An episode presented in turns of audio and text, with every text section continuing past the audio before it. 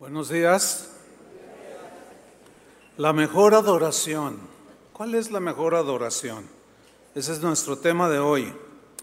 Miren, cuando, cuando se habla de alabanza y adoración, normalmente se piensa que consiste solo en cantar. Bueno, efectivamente, cantar al Señor forma parte importante de la alabanza y la adoración. Por ejemplo, el Salmo 47, versículo 6, cuatro veces en un solo versículo dice, cantad a Dios. Y luego lo repite, cantad. Cantad a nuestro rey, cantad. Entonces, vemos que es importante dentro de la alabanza y la adoración que los cristianos cantemos. El Salmo 98, 4 dice, cantad alegres al Señor. Y hay decenas de textos que hablan sobre el cantar y eh, precisamente Pablo instruyó a los cristianos sobre la alabanza y la adoración cuando estos se reunían en los tiempos eh, apostólicos.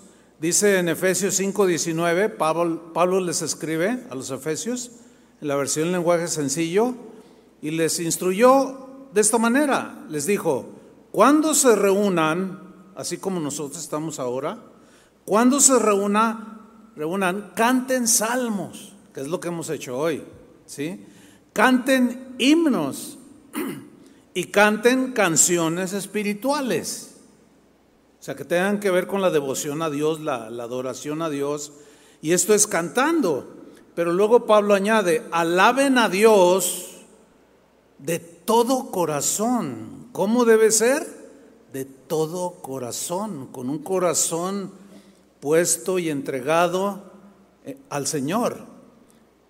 Sin embargo, la alabanza y la adoración va más allá de cantar.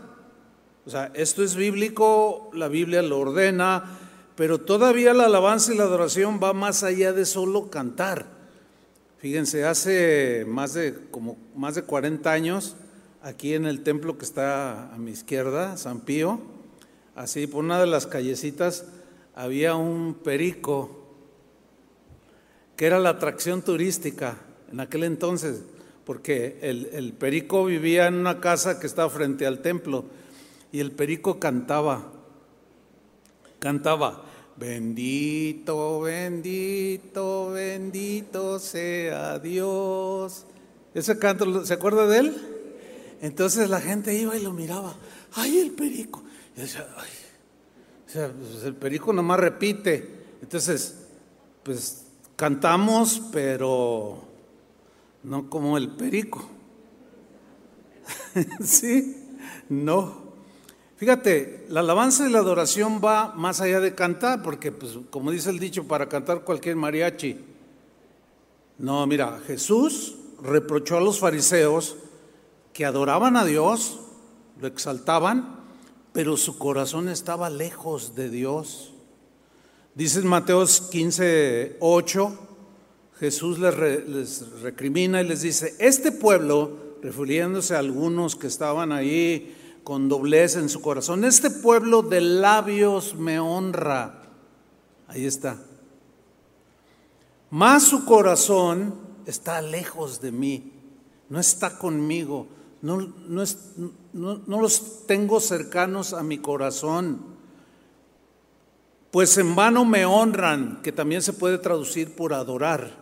Pues en vano me adoran enseñando como doctrinas mandamientos de hombre. O sea, habían implementado una serie de enseñanzas que Dios nunca había dicho que se, que se hicieran. Se las inventaron, pues. Entonces aquí hay una ironía, fíjense. Nosotros los cristianos podemos cantar salmos, podemos cantar himnos, cánticos espirituales y tener el corazón lejos de Dios. Qué increíble, ¿no? Recuerdo una vez que fui a predicar a, una, a un evento muy grande que hicieron en Centroamérica y el vuelo se atrasó y yo llegué casi quemándome directo del avión al púlpito cuando yo llego al auditorio, había miles de personas, literalmente miles de personas afuera del auditorio que no pudieron entrar. O sea, rebasó con mucho la capacidad del auditorio. Entonces, cuando yo quiero entrar, el Ujier estaba haciendo su trabajo, ¿no? Y, pues yo generalmente cuando predico, pues me, pongo de traje, ¿no? Pero como venía del aeropuerto, pues no traía traje. Entonces le digo, llego allí y le digo, ¿me, eh, ¿me permites pasar? Y dice, tengo órdenes estrictas que nadie puede pasar.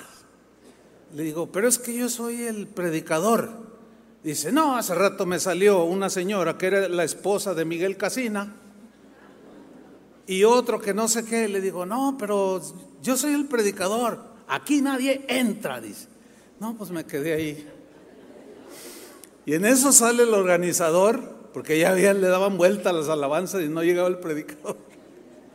Entonces sale el que organizó el evento y me dice, ¿qué estás haciendo aquí? Y le digo, pues es que yo no soy lujiero, ¿verdad? Todo avergonzado. Ay, perdón, pasó. Usted es Choyo Oliva. Ay, perdón, hermano. Entonces ya cuando entramos, era un, auditorio gigantesco, me dice el hermano que me, que me estaba guiando, dice, oye, ¿habrá alguien allá afuera que tenga que entrar aquí al auditorio?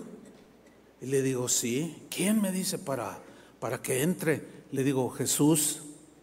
Pero yo lo estaba bromeando, hermanos. Jesús. Le digo, sí, Jesús está allá afuera tocando que ni a él lo dejan entrar con su fiesta que tienen aquí. Pero yo estaba bromeando. Él ya me conoce, este hermano. Total, llegamos, subimos directo al púlpito y dice, hermanos, antes de seguir tenemos que pedirle perdón a Dios y empieza a llorar. Y yo, Señor, tú sabes que está bromeando. Pero él, fíjense, pero, pero algo sucedió porque empezó a confesar, Señor, perdónanos porque hicimos esta fiesta, que para ti, pero estás afuera, ni siquiera hemos orado, ni siquiera te invocamos, los cantos han sido cantos, pues estamos cantando y alegrándonos y tú estás afuera, te dejamos afuera. Y cuando me suelta el púlpito, o sea, yo no aclaré ni dije nada porque dije, a lo mejor era cierto. Después me comentó, dice, ¿cuántas fiestas hacemos para Dios y lo dejamos afuera? He aquí yo estoy a la puerta y llamo, si alguno abre su corazón, entraré a él y cenaré con él. Y así nos puede pasar, hermanos. Los perdón, los judíos, los israelitas en el desierto hicieron fiesta para Dios. ¿Se acuerda ahí en Éxodo? Pero se hicieron un becerro de oro. Ellos cantaron y cantaron, pero Dios rechazó esos cantos. ¿Por qué? Porque sus corazones estaban lejos de Dios. Estaban llenos de idolatría. Fíjese, eh, estaba Moisés y Josué en el monte. Y dice en Éxodo 32, versículo 17, en la versión Dios habla hoy, que Dios le entregó las tablas de la ley. Y cuando Josué, ellos descendían del monte, dice que cuando Josué escuchó los gritos de la gente que estaban en el campamento, le dijo a Moisés, se oyen gritos de guerra en el campamento. Pero Moisés contestó, no, no, son cantos alegres de victoria, ni son cantos tristes de derrota, son otros cantos los que yo escucho. En la Reina Valera traduce, no es, no es sonido de guerra, es un oído, es un sonido de cantos, dice Moisés. Están cantando allá abajo, están haciendo una fiesta, según ellos para Dios, pero no era para Dios. Entonces dice el 19, en cuanto Moisés se acercó al campamento y vio el becerro, se habían hecho un becerro de oro, ¿se acuerda de ese episodio? Y ese nomás, hicieron una imagen Dice, cuando vio el becerro, y eh, estoy en cuál, en el, el versículo 19, y cuando vio el becerro y las danzas, noten, ardió de enojo y arrojó, arrojó de sus manos las tablas, haciéndolas pedazos al pie del monte.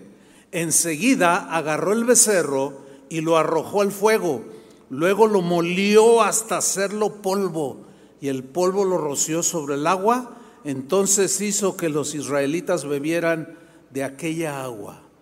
Uno de los trabajos más pesados, más eh, difíciles para un, para un pastor, para alguien que sirve a Dios, es destruir los ídolos que hay en el corazón de las personas.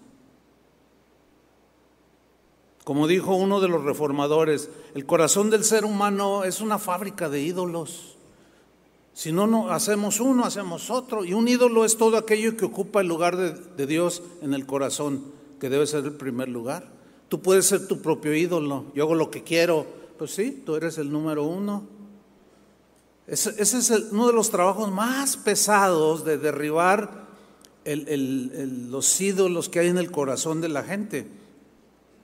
Asimismo nosotros, hermanos, nos puede pasar. Podemos estar cantando, podemos aplaudir, podemos danzar, como hoy lo hicimos, pero aún así nuestro corazón podría estar lejos de Dios. Eso solo, solo, solamente lo sabe Dios y tú. Danzamos ante los becerros de oro que viven en nuestros corazones. O sea, todo gira alrededor de lo que más amamos, que vienen a, a ocupar el lugar de Dios y se vuelven ídolos.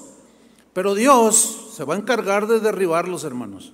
¿Sabes para qué? Para que le ofrezcas a Él la mejor adoración. ¿Cuántos dicen amén?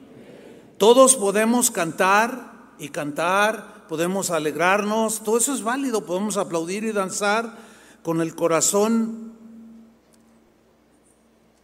lejos de Dios, con un corazón no solo lleno de idolatría, sino puede estar lleno de amargura, pero podemos cantar, pero está lleno el corazón de amargura. Podemos cantar, podemos regocijarnos y dar gritos de júbilo, pero tener odio en el corazón, tener avaricia en el corazón, o algo que es muy común, falta de perdón. Entonces, allí como que no embona bien. ¿Cómo adoramos a un Dios santo con un corazón sucio? ¿No? Miren, en los tiempos del profeta Amós, muchos de los israelitas del pueblo de Dios alababan y adoraban a Dios, pero su corazón no era recto. Su corazón estaba lejos de Dios. Ellos seguían haciendo sus reuniones, sus cultos de adoración a Dios, pero sus vidas, como ellos vivían sus vidas, no honraban a Dios. Y miren, miren, vamos a leer lo que Dios les dijo. Vamos a leer en, el libro de Amós, capítulo 5, versículo 21. Voy a leer la versión en lenguaje actual. Vean qué fuerte Dios les habló. Síganme ahí en la lectura. Les dijo Dios, yo aborrezco sus fiestas religiosas feo. Qué feo han de haber sentido aquellos, ¿no? ¿Te imaginas que el Señor viniera o nos dijera, aborrezco sus reuniones que hacen los domingos ahí en la de Colón y Cardenal? No, no, yo, ¿quién sabe qué haría yo? Pues eso les dijo, aborrezco sus fiestas religiosas, no soporto sus cultos de adoración. Fuerte, ¿no? No los soporto. Ustedes se acercan a mí trayendo toda clase de ofrendas, pero yo no quiero ni mirarlas. Wow. Versículo 23. Vayan a cantar a otra parte. Qué duro. No quiero oír esa música de arpa. No la quiero oír. Bueno, ¿por qué se puso Dios así? ¿Por qué dijo cosas tan fuertes? el versículo 24 nos responde. Mejor traten con justicia a los demás. Allí ya habla de una vida, ¿no? Un estilo de vida. Mejor traten con justicia a los demás y sean justos como yo lo soy. Que abunden sus buenas acciones como abundan las aguas de un río caudaloso, porque sus acciones eran malas, eran rencorosos, amargados, politiqueros, quejumbrosos, pero le cantaban. Y Dios dijo, no, no, no, no quiero oír tus cantos. La Reina Valera dice, quita de mí tus cantares, porque no quiero oír lo que tus instrumentos, la música que producen tus instrumentos y lo que tú cantas. No lo quiero, no lo soporto. ¿Por qué? Porque me dices muchas cosas bonitas, pero vives mal. Vives mal. Eres un hombre injusto, eres una mujer peleonera, eres no me agrada. Fuerte, ¿no? Llegamos pues a la conclusión que cantar en la alabanza y en la adoración es importante, porque es parte. Sin embargo, para que Dios acepte nuestros cantos, debe respaldarnos una vida consagrada, una vida entregada, una vida que vaya a la par de las enseñanzas de Jesús. Dios acepta nuestros cantos de adoración cuando nuestro corazón está cerca de su corazón. Y cuando nuestra vida lo glorifica con nuestras acciones. Para que haya congruencia. De otra manera, no. No como aquella mujer samaritana. ¿Se acuerdan cuando Jesús se acercó al pozo y empezó a platicar y dame de beber y luego ella mete el asunto eh, de, la adoración cuando Jesús le dice, bueno, yo te puedo dar de esta agua. Ah, pues dame de esa agua. Bueno, ve y llama a tu marido y ven acá. No, no tengo marido, dice. Y Jesús le responde, no, bien has dicho, porque cinco has tenido y el que ahora tiene seis no es tu marido. Y en eso le cambia la plática a la señora y le dice, nuestros padres adoraron en este monte y ustedes dicen que es en Jerusalén. Y metió el pleito de, la adoración. Y Jesús le dice, no, no, mujer, mira, créeme que en eso no consiste. O sea, lo que esta señora estaba haciendo era lo que es común encontrar dentro de los creyentes. O sea, muy religiosos, muy adoradores, pero con seis maridos, por favor. O sea, ¿Sí me explico? O sea, mucha gente tiene en la boca, ay Jesús, pero luego sigue hablando y dice tres groserías. O sea, nada que ver. No, no, no, no checa, no empata, no, no comulga. Como, como vivimos con lo que decimos que creemos. Y así era esta samaritana, muy religiosa, pero con seis maridos. Y hay mucha gente guardan el, sábado, guardan la cuaresma, pero son tranzas, son mal hablados, son borrachos, algunos hasta se drogan, pero se pasan ante una iglesia y se golpean el pecho. Pues nada que ver.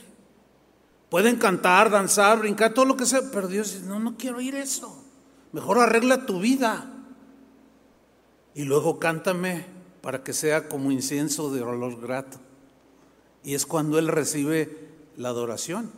Precisamente hay una historia muy hermosa de adoración en Lucas acerca de una mujer que, miren, asiente paréntesis, hay una controversia en que si era María la hermana de Lázaro, que si era María Magdalena u otra María. Lo que pasa es que eh, eh, y esto es a través del cristianismo, eh, y, los, los, eruditos no se ponen de acuerdo, pero ok, la María que sea, punto. ¿Sale? Para que también los que ven YouTube este, no digan, no, era la Magdalena. Bueno, tú dices, otros dicen, no, era la, hermana de Lázaro. Oh, pues no vamos a discutir, era una María. ¿Y cuántas Marías hay aquí? A ver. Ahí está, pues ya, entonces ya, le seguimos con María. Lucas 7:37. Mira qué historia, ¿eh? Dice que una mujer de mala fama, algunos aseguran que era una prostituta, una mujer de mala fama que vivía en aquel pueblo supo que Jesús estaba comiendo en casa de Simón. Simón era un fariseo que lo había invitado a, su casa a comer tomó un frasco de perfume muy fino y fue a ver a Jesús. La mujer entró y se arrodilló a sus pies. Miren, en aquellos tiempos cuando la gente comía no se sentaba como nosotros en una silla.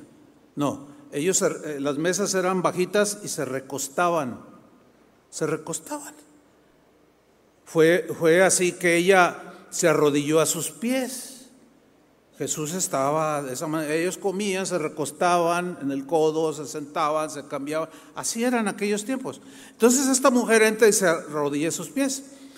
Y tanto lloraba. Ahora, ¿por qué lloraba? Porque de seguro escuchó las enseñanzas de Jesús y le trajeron convicción a su corazón de que estaba lejos de Dios, pero iba al templo, iba a la sinagoga, porque era una mujer de la región, ¿sí? era una judía creyente, pero su vida no armonizaba. Entonces dice que tanto lloraba que sus lágrimas caían sobre los pies de Jesús. Después le secó los pies con sus propios cabellos. Se entiende que tenía la cabellera muy larga. Y cuando en aquellos tiempos la mujer se desenredaba el cabello, era, era una acción no, no, bien vista, fíjense, eso era cultural. Era como, o sea, la mujer debe de estar completamente bien recogida, pero ella no le importó, rompió con ciertos protocolos. Dice, y secaba los pies con sus propios cabellos, se los besó, o sea, los pies, y le puso el perfume que llevaba. Mire la, reacción. Este, es un acto de adoración porque ella está derramando todo su corazón. ¿Entienden? Seguramente por la enseñanza que él había oído y la convicción de que ella era una mujer no agradable a Dios le impactaba. Pero ella quiso arreglar su vida. Pero hubo una reacción del fariseo que lo había invitado a comer. Al ver esto, Simón pensó, o sea, no lo dijo, pensó, pero como Jesús sabe los pensamientos, ¿sí? Dice, pensó Simón, si de veras este hombre, o sea Jesús, fuera profeta, sabría que lo está tocando una mujer de mala fama. Y Jesús le dijo, Simón, tengo algo que decirte. Escucho, maestro, dijo él. Jesús le puso este ejemplo. Mira, dos personas le debían dinero a un señor. Una le debía 500 monedas de plata y la otra solo 50. Como ninguna tenía con qué pagar, este señor les perdonó a los dos lo que le debían. ¿Qué opinas tú? ¿Cuál de las dos personas estará más agradecida con este señor generoso que perdonó la deuda? Simón le contestó, bueno, pues la que debía más. La pregunta es muy obvia, la respuesta es muy obvia, ¿no? Pues la, que debía 500 está más agradecida. Muy bien, le dijo Jesús. Luego Jesús miró a la mujer y le dijo a Simón, o sea, imagínense la escena, ¿no? Está aquí la mujer llorando y luego la mira y luego voltea con Simón y lo ve y le dice, ¿ves a esa mujer? Cuando entré en tu casa, Tú no me diste agua para lavarme los pies. Miren, ¿saben por qué le dijo esto? Porque en, aquel, en aquellos tiempos era por cultura que cuando llegaba un visitante a tu casa, se le daba eh, eh, lebrillo para, ya con agua para enjugarle los pies, porque en aquel tiempo no estaban pavimentados y se ensuciaban. Era una cortesía, era algo cultural de ellos. Entonces aquí vemos la indiferencia de ese Simón. ¿Simón? Fíjate, está él juzgando a esa mujer. Está juzgando, pero él no fue atento, fue indiferente. Qué triste es cuando la gente es indiferente con Jesús, aún diciéndose cristianos, son indiferentes. Están, ay, mira aquella, ay, este, qué horrible. Y a lo mejor por ahí se les prende y empiezan a cantar. Pues ya saben lo que dice Jesús. Pero sigamos leyendo. Si tú no me diste agua para lavarme los pies, ella en cambio me los ha lavado con sus lágrimas y los ha secado con sus cabellos. Tú no me saludaste con un beso, que era parte del protocolo cuando llegaba un invitado se daba un beso en la mejilla, otros se abrazaban. Ella, en cambio, desde que llegué a tu casa, no ha dejado de besarme los pies. ¿Notan la indiferencia del, del fariseo? Pero ese fariseo iba al templo y adoraba. Ahora, invitó a Jesús, ¿por qué lo invitó? Porque seguramente quería conocerlo más por lo que oía. Y como que le sonaban que las profecías se habían cumplido en Jesús, en el Mesías, pero a la vez fue muy mal educado, totalmente indiferente a la presencia de Jesús.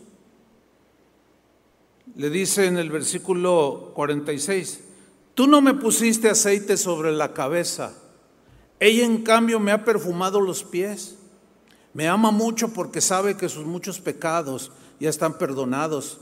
En cambio, al que se le perdonan pocos pecados, ama poco. ¿Por qué le dijo esto? Porque el, tal Simón se sentía muy santo. Fíjate, se creía muy santo, pero era tan indiferente a Jesús. Es que no podemos, por ejemplo, cuando nos reunimos, no podemos estar tan indiferentes a Jesús. De ahí se deriva lo que yo les he enseñado, y lo, en ocasiones lo repito y lo vuelvo a repetir, la importancia de estar puntuales, la importancia de llegar, este, y más eh, el domingo que es el día del Señor, no hay pretexto para no levantarse temprano y, llegar. ¿Por qué? Porque vamos a estar con Él y no podemos ser indiferentes. No podemos decir, ah, llego tarde. ¿Cómo llego tarde? Si tú tuvieras mañana una, una entrevista para un empleo que necesitas y te citan a las nueve de la mañana, poco llegas a las nueve y media? Pues nadie, nadie llega a las nueve y media. Estás una hora antes ahí. Y llegas con toda la disposición y tu mente centrada en lo que vas a platicar. Es lo mismo, hermanos. Pero yo diría más, ¿cuánto más que venimos para estar con Él? Con Jesús. Versículo 48, después Jesús le dijo a la mujer, tus pecados están perdonados. ¿A cuántos les ha perdonado el Señor sus pecados? ¿Cuántos? ¿Muchos o pocos? Muchos. Entonces no podemos estar indiferentes, hermanos. Jesús dijo, el que ama mucho es porque le han sido perdonados muchos pecados. No, yo no me puedo excusar de eh, en mi personalidad. No, pues yo aquí así soy. Y es que yo así soy, el gozo lo tengo aquí adentro. Pues sí, sí puede ser, puede ser. Está bien, yo entiendo eso porque ninguno de nosotros tiene esa capacidad que solo Dios tiene de mirar el corazón. ¿Estamos de acuerdo? Sí, pero sí podemos ver las acciones y que nuestras acciones vayan de acuerdo bueno, nadie de aquí es perfecto, todos vamos creciendo, ¿sí o no? El, asunto es no quedarnos ahí estancados. Y yo veo a cristianos estancados en amarguras por años. Me los encuentro a veces, cristianos que conocí hace 30, 40 años, y siguen de envidiosos. Dices, ay, oye, sigues igual, ay, no me digas eso, Chuy. Oye, es que no puedo hablar contigo una palabra, o sea, compartir algo así bonito porque siempre estás, oye, ya supiste que fulano, oye, fíjate en YouTube, que ay, no, qué hor ya, ya párale. Pero luego le cantamos a Dios, mm, créanmelo hermanos, según la Biblia, según Él mismo, no, no lo recibe, no lo recibe. Y nos estamos nada más pues perdiendo el tiempo. Jesús habló precisamente sobre la vida de sus discípulos. Esta vida debería de ser una vida que armonizara con la enseñanza de Él en sus acciones y que nuestra vida debería de ser, al paso de los años, una adoración, una adoración cotidiana. O sea, tu vida tiene que ser una una expresión de adoración a Dios cotidiana. O sea, no nada más cuando estamos aquí o en ciertos momentos, sino donde andemos. A la hora que sea, Jesús lo dijo, la hora viene y ahora es cuando los verdaderos adoradores adorarán al Padre en espíritu y en verdad, ni en este monte ni en Jerusalén, o sea, donde estén. Y en Mateo 5, 14, ahí Jesús da esta enseñanza. Voy a leerlo en la versión lenguaje actual. Dice, Ustedes son como una luz que ilumina a todos. La reina Valera dice, ustedes son la luz del mundo. Son como una ciudad construida en la parte más alta de un cerro y que todos pueden ver. Ahí está. 15. Nadie enciende una lámpara para meterla debajo de un cajón. Si ustedes se fijan, todas las lámparas están arriba para que alumbre. Todo lo contrario, la pone en un lugar alto para que alumbre a todos los que están en la casa. Esa es una lógica elemental. Y de allí Jesús toma la ilustración. Dice el versículo 16, aquí está. De la misma manera, de igual manera, la conducta de ustedes, o sea, o su vida cotidiana, debe ser como una luz que ilumine y muestre, miren cómo dice esta traducción, y muestre cómo se obedece a Dios. Hagan buenas acciones, dice en esta versión.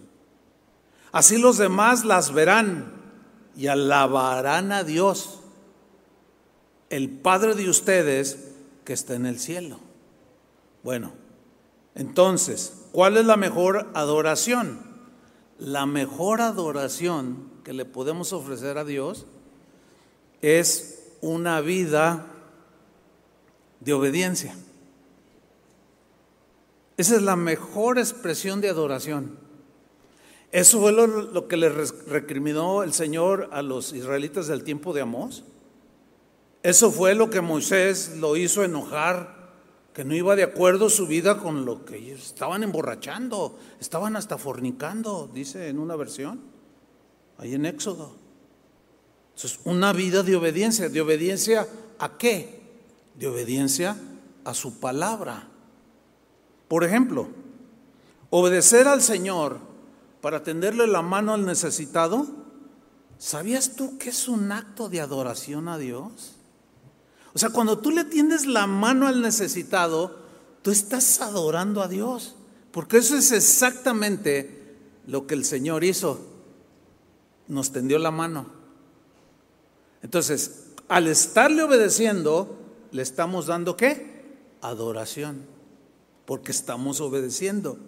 La parábola del buen samaritano nos ilustra muy bien este acto de adoración. Ustedes recuerdan esta parábola de un hombre que iba de camino, llegaron los ladrones, le quitaron todo lo que traía y no contentos con eso lo golpearon.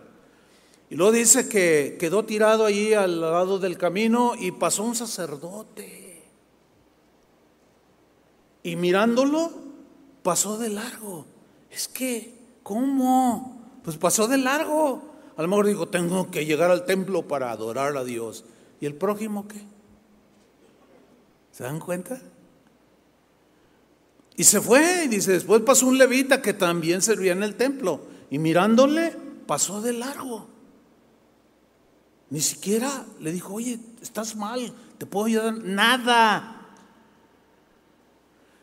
Pero luego dice que pasó un samaritano, alguien que era rechazado por los judíos, y viéndolo fue movido a misericordia y lo tomó en sus brazos y lo cargó, lo, lo curó y lo llevó a un, a un este, mesón y estando allí le dijo, mira, cuídamele, todo lo que gastes yo de regreso, te lo pago. Le dio de beber, le dio de sus, de sus provisiones. Y Jesús le, le, pregunta al que le había hecho la, la, pregunta precisamente a Jesús, ¿y quién es mi prójimo? Es que no sé quién es mi prójimo. Ah, mira, un hombre descendió por, Jericó y desarrolla toda la parábola del samaritano. Y Jesús le lo mira a los ojos, le dice, ¿quién crees de estos tres que hizo la voluntad de Dios? No, pues el samaritano. Dice, pues haz tú lo mismo. Y luego ven y cántame. O ve y cántale al Padre, al templo. Haz lo mismo. Porque el que le da al pobre, a Dios le presta. No cierres tu corazón cuando veas a alguien en necesidad. No digas, ay, es que tanto que batallé para tener esto y ahora Dios me lo pide te lo pide para que se lo dé, dáselo. Si no, eso es un ídolo para ti. Fíjate qué cosas. Cuando Jesús dijo, todo lo que hicisteis a uno de estos mis pequeñitos, a mí me lo hicisteis. Cuando te vi hambriento y te di de comer, a mí me lo hicisteis. Todo lo que hiciste con uno de estos mis pequeños, a mí me lo hicisteis. Entonces tú le tiendes la mano al pobre en obediencia a Dios, porque Dios te ha bendecido. Ese es un acto de adoración, hermano. Ese era el reclamo a, los israelitas del tiempo de Amós. Sean justos como yo. ¿Por qué cierran su corazón? ¿Por qué hacen esto? ¿Por qué viven así? Yo no les enseñé así. Así no soy yo. Entonces, ¿a cuál Dios están adorando? Fuerte, ¿no? Fíjate, en Juan 14, versículo 15, Jesús dijo, ustedes demostrarán, en la versión en lenguaje sencillo, ustedes demostrarán que me aman si obedecen lo que les mando. En la Reina Valera dice, si me amáis, obedeced mis mandamientos. Ahora yo les pregunto, ¿cuántos aman a Dios? Otra vez, ¿cuántos aman a Dios? Bueno, sin duda todos los que estamos aquí decimos, amén, yo, yo amo a Dios. Ahora la pregunta, esto lo he hecho varias veces, entonces ya, a lo mejor ya, ya lo intuyen hacia dónde voy, pero los que no, pues ahí les va. Entonces, todos aquí dijimos que amas a Dios amamos a Dios. Ahora la pregunta es, ¿cuánto amas a Dios? ¿Cuánto? A veces la gente dice, no, hasta el cielo. No, pues es una respuesta. así como muy, ay, hasta el cielo.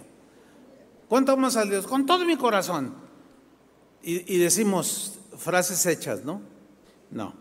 Yo te voy a decir la medida real que tú y yo amamos a Dios. La medida real de amor a Jesús que tenemos hacia Él, hacia el Padre, es en la medida que obedecemos sus mandamientos. Esa es la verdadera medida de amor. ¿Lo entendieron? Entonces, ¿cuántos aman a Dios? No, díganlo pues, pues ya, ya le bajaron. Ya se evidenciaron. ¿Cuántos aman a Dios? ¿Cuánto amas a Dios? No, no, no, no, ¿cómo que amén? Pues amén que. Sí, ¿verdad, Julio? Amén. Pues no, amén que. No, no, ahí deberían de quedarse pensando, ¿no? ¿Cuántos aman a Dios? Amén. ¿Cuánto más a Dios? Pues en la medida que le obedezco. Oye, pero, pero ¿sigues de rencorosa con la vecina? Bueno, Señor, es que tú. No, ¿cómo? No, ¿cómo? ¿Cómo? A ver, explícame. ¿Verdad que no, no cuadras? ¿No checa? Bueno, yo, yo te ordené en Marcos 11, 25, fíjate, Marcos 11, 25, cuando los discípulos llegan con Jesús y le dicen, Señor, enséñanos a orar. Miren, cuando oren digan así, Padre nuestro que estás en los cielos, santificado. Todos no sabemos esa oración. Pero en Marcos 11, 25, que registra esta oración, miren lo que dice. Y cuando estéis orando, ¿qué dice? Díganlo fuerte. ¿O no saben leer? Y cuando estéis orando, díganlo fuerte. Ay, bueno, al menos este, está reconociendo, ¿no? Cuando estéis orando, ¿cuántos oran? Todos oramos. Cuando estéis orando, esta es una instrucción de Jesús. Cuando estéis orando, perdonad.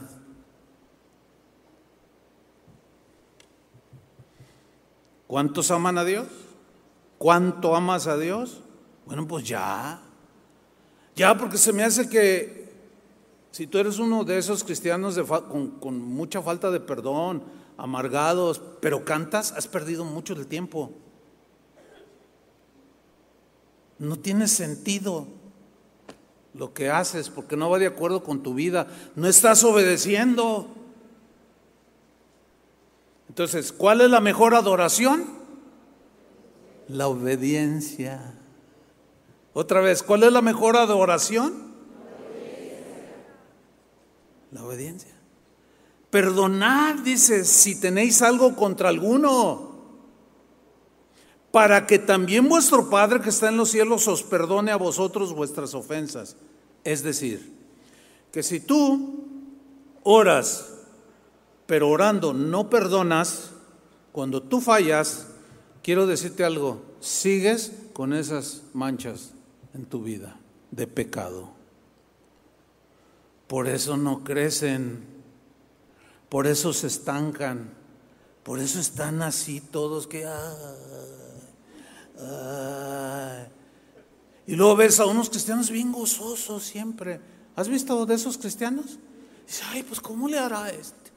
Siempre se le ve con mucha paz. Y, si tú le preguntas, oye, tú qué, no, pues es, oye, tú te equivocas, sí, pero sí, me duele mucho, pero cuando me equivoco, pues pido perdón. Y cuando te ofenden, no, pues perdono al que me ofende, aunque te, aunque te tiren un youtubazo, sí, aunque me tiren un facebookazo, yo los perdono y los bendigo y oro por ellos para que, ay, tú dices, pues con razón, pues claro, pues esa es la mejor adoración. Esa es la mejor adoración. ¿Se acuerdan de aquel discípulo llamado Esteban, que por cierto llegó a ser el primer mártir? Que estaba predicando y los enemigos de Jesús lo rodearon, no, que tú, que no sé qué, y lo empezaron a hostigar, a hostigar, agarraron piedras y lo empezaron a apedrear. Yo te pregunto, ¿alguno de ustedes lo han apedreado por predicar a Jesús? ¿Alguno lo han apedreado? A mí una vez nada más, pero cayeron en el carro no me llegó. Pues no, no, hay ni. Bueno, pues a él lo apedrearon por causa de Jesús. Y vean cómo murió. Este es un gran ejemplo para nosotros. Hechos 7:59. Mientras le tiraban piedras, Esteban oraba así, Señor Jesús, recíbeme en el cielo. En la Reina Valera dice, recibe mi espíritu. Versículo 60. Luego cayó de rodillas y gritó con todas sus fuerzas, Señor, no los castigues por este pecado que cometen conmigo. Y con estas palabras en sus labios murió. Murió perdonando. Por eso es que la vida de los mártires que morían así, era como un olor fragante de incienso que subía a Dios como un perfume de adoración muy, muy dulce, muy profundo. ¿Por qué? Por la obediencia, hermanos. La obediencia. Obedezcamos a Dios, de veras. Ese es el meollo del asunto en la vida de un cristiano. Y esa es la mejor adoración. Efectivamente, perdonar es uno de los actos de adoración a Dios más profundos que un cristiano puede ofrecerle a Dios. ¿Por qué? Porque estás haciendo lo que Jesús hizo en la cruz, cuando se ofreció al Padre en lugar nuestro por nuestros pecados. O sea, Él se ofreció para salvarnos. Mira, cuando tú rechazas las cosas que el mundo te ofrece engañosamente, cuando dices no, ¿Sabes que tú le estás haciendo a Dios un acto de adoración? Porque no te estás prestando a la maldad, ni a la corrupción, ni al pecado. ¿Mm? Tú estás haciendo en ese momento un sacrificio vivo de alabanza, porque estás diciendo no al pecado. Cuando llegan y te invitan, vente, vámonos, y tú dices, no, pues soy cristiano, no, no seas exagerado, vente. Y está tú ahí en la tentación, en la lucha, pero tú te mantienes firmes y dices, no, porque ahora mi cuerpo, mi ser, mi vida le pertenece a Jesús. Ah, tú eres un aguafiestas y ya se van tus amigos. En ese momento, hermanos, tú acabaste de ofrecer una de las acciones de adoración más, más profundas que hay, porque te estás presentando para Él, porque ahora eres exclusivo de Él. Somos la novia de Cristo y con esa novia se va a casar y no andamos coqueteando con otro. Ese es un acto de adoración. Cuando controlas tus impulsos, que todos los tenemos, todos tenemos problemas, unos con el enojo, otros con la envidia, otros con la avaricia, otros con el orgullo, Pero cuando tú estás consciente de que esas cosas están latentes, ¿sí? Y que estás a punto de vengarse, de vengarte o desquitarte, pero tú reflexiones y dices, no, no, no, no, yo no, no, Señor, ayúdame, no quiero hacerlo, mira, créemelo. Señor, tú, tú clamas y le dices, Señor, ayúdame, y Él te va a ayudar. Viene en ese momento la fuerza de Dios y ya no te vengaste, ¿me entiendes? Y en lugar de, hundirte en la avaricia, ayudas al necesitado. En ese momento estás ofreciendo no solo un canto, sino tu vida es un canto. Tu vida es una melodía, como hay una alabanza que cantamos, que mi vida, ¿cómo va Julio? Sea una melodía, ¿no? Algo así, para ti. Sí, pues es un canto de adoración. Nuestras acciones, eso fue lo que Jesús se refirió, para que los hombres vean vuestras buenas obras y glorifiquen al Padre. Vean vuestras buenas obras. Romanos 12, versículo 1, a eso es a lo que se refiere. En la versión al día, mira cómo lo pone el apóstol Pablo. Dice, por tanto, hermanos, hermanos cristianos, hijos de Dios, tomando en cuenta la misericordia de Dios, o sea, teniendo en la mente la misericordia que Dios tuvo con nosotros, os ruego, dice Pablo, que cada uno de vosotros, mira cómo lo traduce, me gusta esta traducción, que le da el sentido más exacto que la traducción de la Reina Valera, lo vuelvo a tomar. Por tanto, hermanos, tomando en cuenta la misericordia de Dios, os ruego que cada uno de vosotros en adoración espiritual ofrezca su cuerpo como sacrificio vivo, santo y agradable a Dios. ¿Se dan cuenta?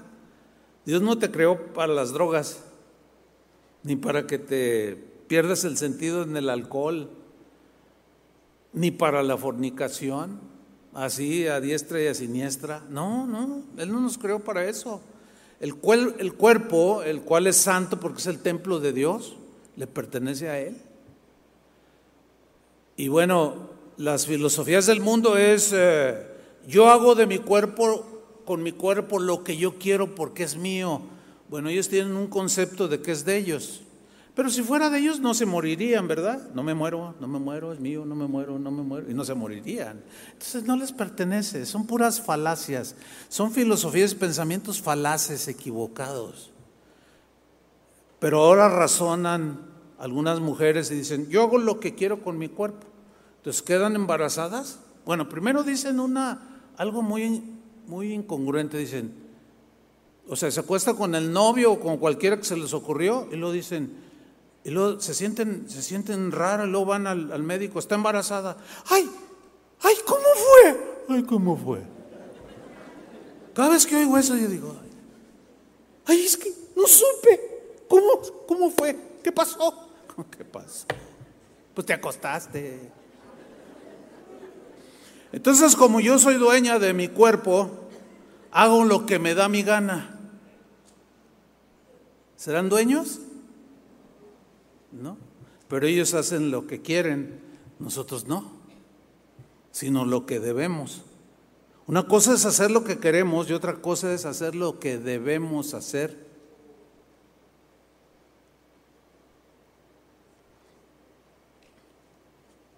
ofrezca su cuerpo como sacrificio vivo, santo y agradable a Dios. Fíjate el versículo 2, no os moldeéis al mundo actual, sino sed transformados mediante la renovación de vuestra mente, o sea, de tus pensamientos, los pensamientos de Dios. O sea, tenemos que aprender a, a pensar ya no como antes pensábamos, como el mundo piensa, sino como son los pensamientos de Dios. Así, haciendo esto, pensando, renovando nuestra mente, así podréis comprobar cuál es la voluntad de Dios, buena, agradable y perfecta. Y esto se resume en una vida de adoración. ¿Están entendiendo, verdad? Presiento como que están entendiendo.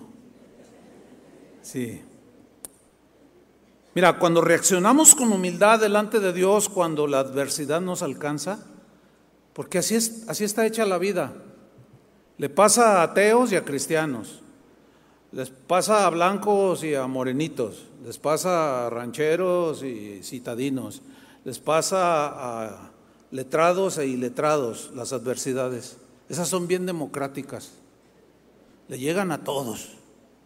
Y algún día nos llegan. ¿Alguna vez has pasado algún evento? Yo creo que todos, ¿no?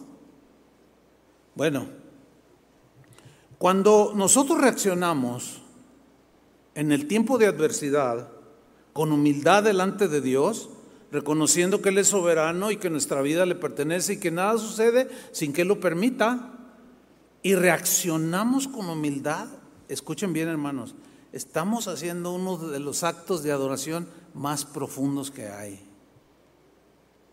Porque lo estamos reconociendo totalmente. Y el ejemplo, pues por excelencia, es el de Job, que perdió a sus hijos, perdió sus bienes materiales. Y vamos a ver cómo reaccionó. Job 1, versículo 13. Dice, llegó el día en que los hijos y las hijas de Job celebraban un banquete en casa de su hermano mayor. Había fiesta. Entonces un mensajero llegó y le dijo, a, le dijo a Job, mientras los bueyes araban y los asnos pastaban por allí cerca, nos atacaron los abeos y se los llevaron.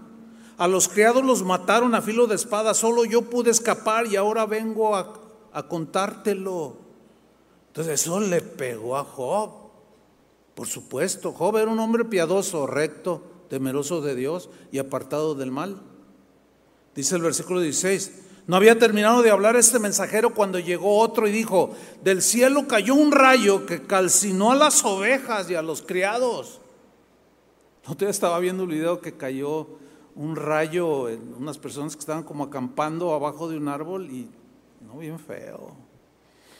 Y esto les pasó de solo yo pude escapar para venir a contártelo. Otro golpazo para Job. Dice el 17, fíjate, seguidito le llegó. No había terminado de hablar este mensajero cuando otro más llegó y dijo, unos salteadores caldeos vinieron y dividiéndose en tres grupos se apoderaron de los camellos y se los llevaron. A los criados los mataron a filo de espada, solo yo pude escapar para venir a contártelo.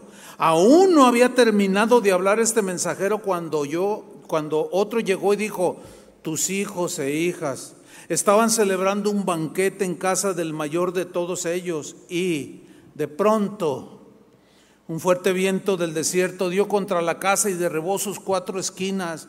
La casa cayó sobre los jóvenes y todos murieron, Job. Solo yo pude escapar y ahora vengo a contártelo. De un plumazo perdió todo. Híjole, si usted me preguntara a mí, ¿tú, ¿tú qué harías, pastor, en una situación? Ay, eh, eh, qué difícil, ¿no? Uno lo lee así y uno dice, yo no sé si podría yo aguantar. Ahora yo les pregunto, ¿qué harías tú en un caso así?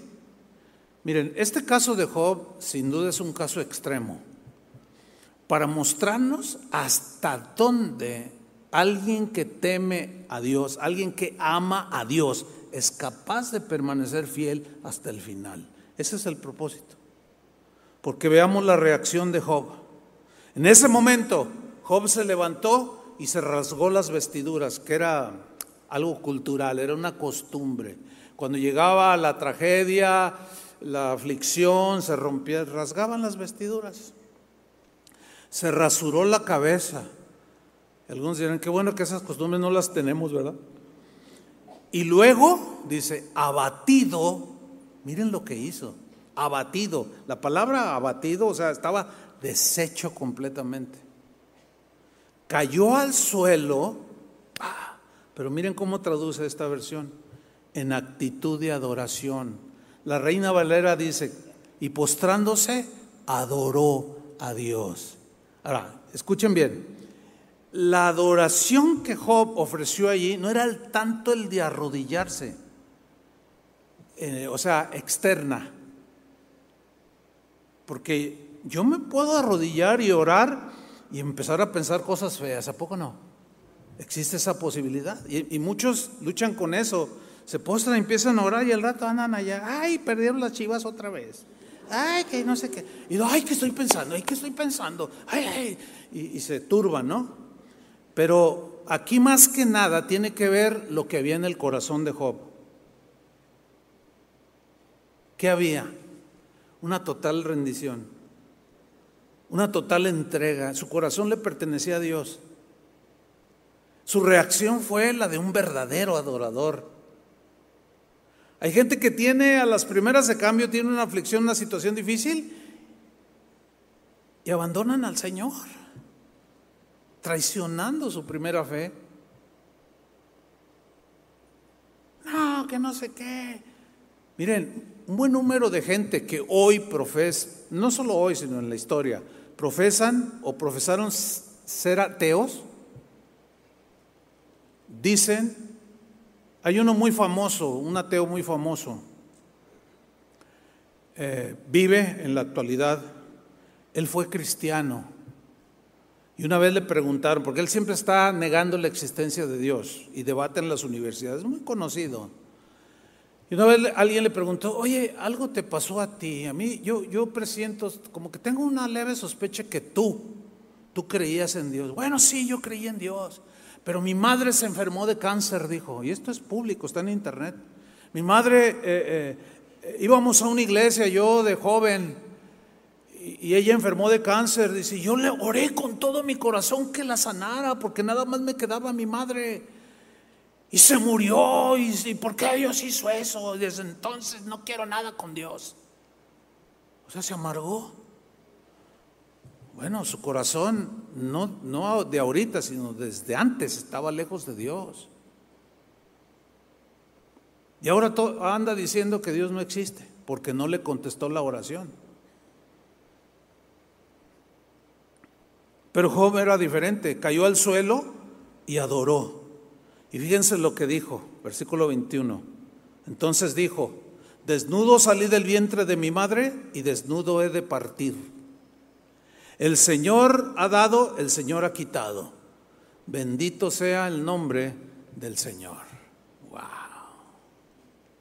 Dios me dio todo lo que tenía, pues ya lo quiso tomar. Está bien.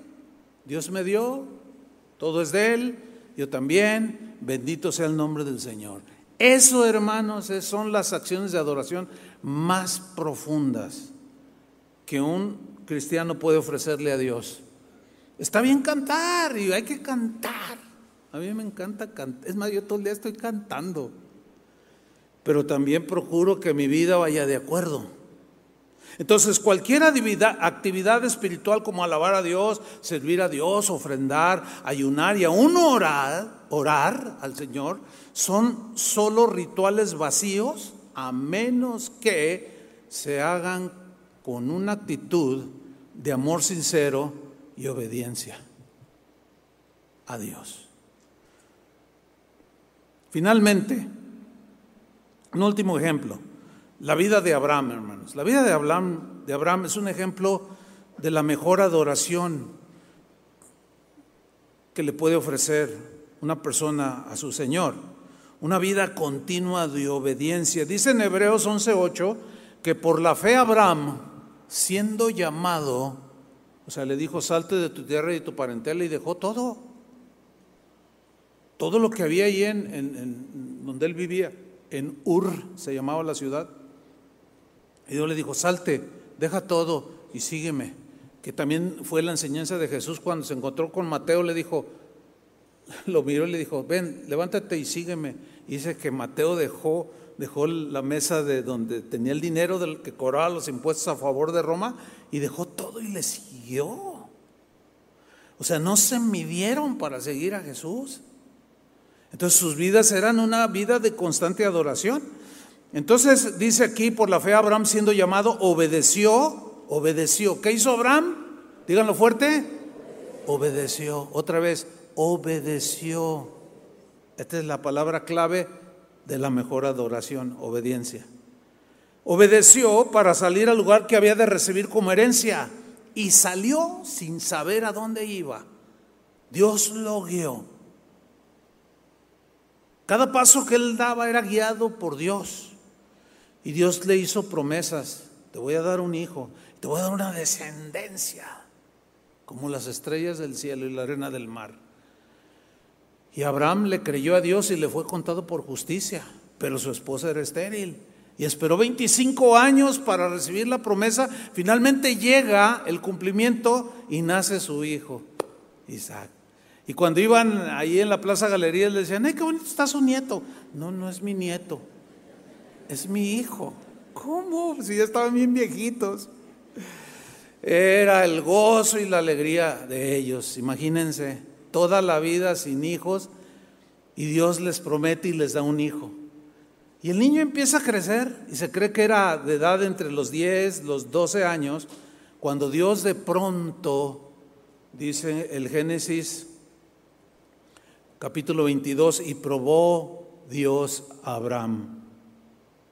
Y le dijo, Abraham, y él le respondió, heme aquí, Señor. O sea, eso, eh, eso quiere decir, eh, ¿qué, quieres que haga? Aquí estoy, aquí está tu siervo, dime qué quieres que haga. Heme aquí. Le dice, toma a Isaac, a tu hijo, a tu único, a quien amas. Y se lo recalca, a quien amas. Y Abraham, ¿y, qué voy a hacer? Ofrécemelo en sacrificio. Mira, él, Dios le pidió lo que más amaba. ¿Y qué hizo Abraham? ¿Se lo negó? Fíjate, Dios nos dio lo que más amaba a su hijo. ¿Sí o no? ¿Nos lo negó? Si Dios no nos negó a su hijo y nos dio con él todas las cosas, ¿cómo nos, no nos dará con él también todas las cosas? Dios no escatimó a su propio Hijo por amor a nosotros. ¿Cómo nosotros le escatimamos a Dios, hermanos? Es algo que no, o sea, es tan difícil poder ver cómo muchos cristianos le escatiman a Dios. Escatimar es como, como regatear. Ah, pues yo te doy si me das. Ah, pues yo te sigo si esto. ahora no voy a la iglesia. No me contestaste la oración. Ah, pues ahora esto. Ay, si tú, si tú me concedes esto, entonces sí te sirvo. ¿Qué es eso? Si él no escatimó ni a su hijo, ¿por qué nosotros le escatimamos? ¿Por qué cuando se nos pide, en donde sea, eh, en el trabajo, en eh, donde sea, que guardemos el orden? Oigan, aquí va la fila. ¿No sabe quién soy yo? No me importa quién seas. Fórmate, obedece. Es que, es que la obediencia es algo con lo que más batallamos, ¿sí o no? Y Dios va a seguir tratando y seguirá tratando porque nos quiere, como dijo Pedro, Dios nos salvó y nos limpió con su sangre para hacernos hijos obedientes. Hasta desde lo que nos dicen los sugieres, pásele por aquí, pásele por allí. Por favor, no se puede mover, mire, porque esta sección es de los hermanos que vienen en sillas de ruedas. Pero aquí me gusta. Sí, pero es que es para los hermanos que vienen en sillas de ruedas o con muletas o que traen una pierna enyesada. Pues yo aquí me quedo. Fíjese nomás. ¿Qué, qué, cosas, no? Así somos. Nos vemos mal, ¿verdad? Esa no es adoración. Pero cuando te dicen algo, te ordenan algo, te piden algo y tú obedeces, híjole, hazlo como para el Señor y no para los hombres. Como para el Señor y ahí está implícita la verdadera adoración. Y Abraham tomó a su hijo y tomó la leña y le dijo, vente hijo, y ahí va el, muchachito. Yo me lo imagino en el campo, ¿no? Así como todos los niños, echando maromas y todo. Oye, papá, ¿y, dónde está el corderito para el holocausto? Vente acá, Dios va a proveer. Y dice que lo tomó y lo, lo puso en la leña, lo ató, tomó un cuchillo y cuando estaba a punto de degollar, fíjense hasta dónde Dios probó Abraham en Génesis 22, 12, en eso llega el ángel del Señor y le dice, Abraham, detente, le dice. No le hagas daño al muchacho, no le hagas nada porque ahora sé que tú respetas y obedeces a Dios. No le negaste a tu único hijo, a lo que más amabas. No se lo negaste. Y cuando Dios te pide algo, lo que más amas, ¿se lo darías? Ahí está, está el... Bueno, Abraham había ofrecido al Señor la mejor adoración, la obediencia. Esa es la mejor adoración. Después de esto, cantemos tres horas. y verán que Dios se goza con nosotros. Amén, hermanos. Pónganse de pie.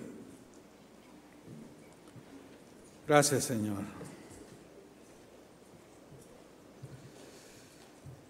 Gracias te damos, Padre. Gracias. Gracias por tu palabra que nos ilumina el entendimiento para conocer tu voluntad. Gracias Señor porque tu palabra es lámpara a nuestros pies, lumbrera a nuestro caminar. Y es como un faro a lo lejos que nos guía. Y tu palabra es clara, tu enseñanza es pura y limpia y es más dulce que la miel, aunque a veces es amarga como el ajenjo, a veces es dulce, a veces es amarga, pero a fin de cuentas es para salud, sanidad de nuestro corazón. Señor, queremos que cada vez que venimos a este lugar o donde andemos, cuando cantemos, cuando expresemos en alabanza, que nuestra vida respalde esa adoración y que el sonido y la melodía que producen nuestros instrumentos y nuestras voces te sean agradables, pero mucho más que eso, Señor, que nuestra vida sea como una melodía, una melodía agradable a tus oídos, Señor. Una vida como la de Abraham, al cual probaste hasta grado sumo, son ejemplos muy, muy extremos de lo que un hombre puede llegar a ser y a descubrir en la relación contigo, Padre, como Job, como el mismo Pablo, el mismo Pedro como aquellos mártires como Esteban que murieron perdonando, obedeciendo tus instrucciones, o como aquel Pablo que estaba en la cárcel con Silas y en lugar de amargarse o llorar, cantaron. Y sus vidas, sus cánticos, sus himnos subieron ante ti, Señor. Porque sus vidas iban de acuerdo. Reconocemos, Señor, que nos falta mucho, mucho por recorrer, que estamos en proceso, estamos en construcción. Nadie es perfecto, todos fallamos, pero todos estamos creciendo. Todos estamos avanzando, Señor, hacia el varón perfecto. Ayúdanos, Señor, tu, buen espíritu nos guíe para que cada vez que nos reunamos, que cantemos, que nos gocemos, que que nos alegremos, que dancemos nuestra vida, esas, expresiones de alabanza sean respaldadas, Señor, por una vida de obediencia. Ayúdanos, Señor, porque tú quieres hijos, hijos obedientes. Ofrécete al Señor en sacrificio, dile, levanta tus manos y dile, Señor, aquí estoy, aquí estoy, Señor.